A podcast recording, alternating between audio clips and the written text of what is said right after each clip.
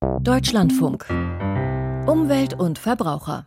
Bundeswirtschaftsminister Habeck ist heute in Oslo, um mit der norwegischen Regierung über eine energiepolitische Zusammenarbeit zu sprechen. Neben der bereits bestehenden deutsch-norwegischen Energiepartnerschaft beim Erdgas geht es auch um die Abscheidung und Einspeicherung von klimaschädlichem Kohlendioxid in tiefere Gesteinsschichten. Eine Technologie, bei der Norwegen eine Vorreiterrolle einnehmen will. Auf Island steht schon die größte Pilotanlage, die der Atmosphäre Kohlendioxid entzieht. Carbon Capture heißt der Vorgang. Rund 4000 1000 Tonnen CO2 pro Jahr soll die Anlage aus der Luft saugen, das dann 1500 Meter tief in die Erde gepresst wird. Jetzt wird die zweite Direct Air Capture Anlage gebaut, die die Leistung von der ersten verzehnfachen soll. Susanne Lettenbauer war für uns vor Ort. Der Lärm der rotierenden Ventilatoren der Orca-Anlage südwestlich von Islands Hauptstadt Reykjavik ist bereits in einiger Entfernung zu hören. Dick eingemummt arbeiten Techniker an der Anlage, der das arktische Wetter deutlich zusetzt. Die Kollektoren müssen winterfest gemacht werden, erklärt Bryndis Nielsen, Sprecherin des Betreibers Climeworks. Wir haben hier extreme Wetterbedingungen, extreme Windgeschwindigkeiten, abrupte Wechsel zwischen warmen und eiskalten Stürmen. Das stresst die Anlage, wie alle Gebäude auf Island. Deshalb hatten wir Probleme mit eingefrorener Mechanik. In der Nacht fielen die Temperaturen auf minus sieben Grad. Tagsüber strahlt die Sonne von einem eisblauen Himmel, gefolgt von orkanartigen Schnee- und Hagelstürmen. Eine Herausforderung für die bislang weltweit größte Direct Air Capture Anlage. Daraus habe man viel gelernt in dem einen Jahr für das nächste Projekt, so Nielsen, mit Blick auf die bisherige zweistöckige Pilotanlage mit den acht Modulen, die vor einem Jahr in Anwesenheit von Islands Premierministerin eröffnet wurde. Der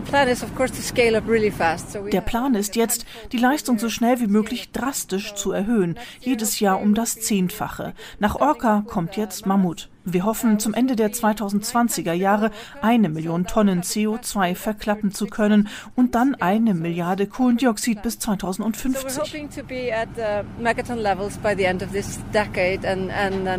be at gigaton levels by 2050. Ein ambitioniertes Vorhaben, denn das Pilotprojekt bleibt noch immer hinter den Erwartungen zurück. Die angepeilten 4000 Tonnen CO2-Verklappung jährlich wurden noch nicht erreicht. Damit rechnet man in rund zwei Jahren. Trotzdem wird zügig erweitert, sagt Carlos Hertel, der Cheftechniker von Climeworks aus Zürich. Der Grund? Was wir sehen müssen, ist, dass die Kostenkurve runterkommt. Und je größer sie bauen, desto günstiger wird es auch spezifisch. Es hat ja einfache Industrialisierungsdimensionen. Und Climeworks hat viel vor. Der Nachfolgebau Mammuth in rund 300 Metern Entfernung wird auf drei Stockwerken mit 72 Modulen gut 36.000 Tonnen Kohlendioxid pro Jahr aus der Luft filtern und benötigt dafür die fast zehnfache Menge an Energie von dem benachbarten Geothermalkraftwerk Hellisheithi. Eine nächste dritte Anlage wird bereits angepeilt.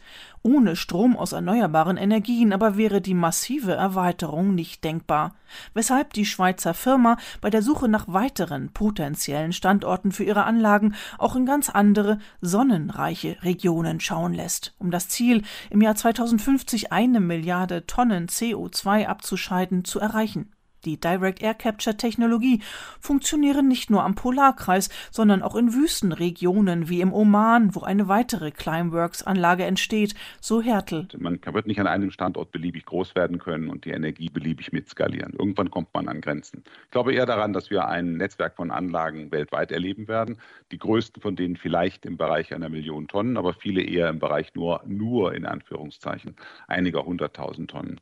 Ziel muss sein, Nehmen Sie als Hausnummer eine Milliarde Tonnen Abscheidung pro Jahr im Jahr 2050, dann kann man sich ungefähr vorstellen, wie schnell die Hochskalierung passieren muss. 95 Prozent des auf Island in die Erde gepressten Kohlendioxids mineralisiere in kurzer Zeit, haben Messungen ergeben. Die CO2-Konzentration in der Luft nehme messbar ab. Die CO2-Verklappung berge kein Risiko für die Umwelt, das Grundwasser oder die Erde. Die mehreren kleinen Erdbeben seien in der Region mit vulkanischen Aktivitäten erwartbar gewesen, so Hertel. Das poröse Basaltgestein rund um die Anlage könne noch viel mehr Kohlendioxid aufnehmen, sagt auch Olafur Teitur Guthnason, Sprecher des isländischen Climeworks-Partners Carbfix. Seit zehn Jahren presst seine Firma auf Island Kohlendioxid in die Erde. Bei Hellishasey pressen wir das mit Kohlendioxid angereicherte Wasser in rund 2000 Meter Tiefe. Dabei verwenden wir das warme Wasser, das für das Geothermalkraftwerk aus der Tiefe geholt wurde und sowieso laut Gesetz wieder zurückgepumpt werden muss. Die Aufnahmefähigkeit des Bodens ist enorm. Theoretisch könnte Island das komplette überschüssige Kohlendioxid verklappen, das es auf der ganzen Erde gibt. Die Kenntnisse in Carbon Storage nutzt Island jetzt zum Aufbau eines neuen Wirtschaftszweigs jenseits der Direct Air Capture Technologie von Climeworks. Mit Unterstützung der EU wird derzeit ein spezieller Hafen für den Import von Kohlendioxid gebaut. Ausländische Firmen können in Zukunft ihre CO2-Emissionen nach Island exportieren und dort im Boden verschwinden lassen. Susanne Lettenbauer berichtete von einer Pilotanlage auf Island für uns.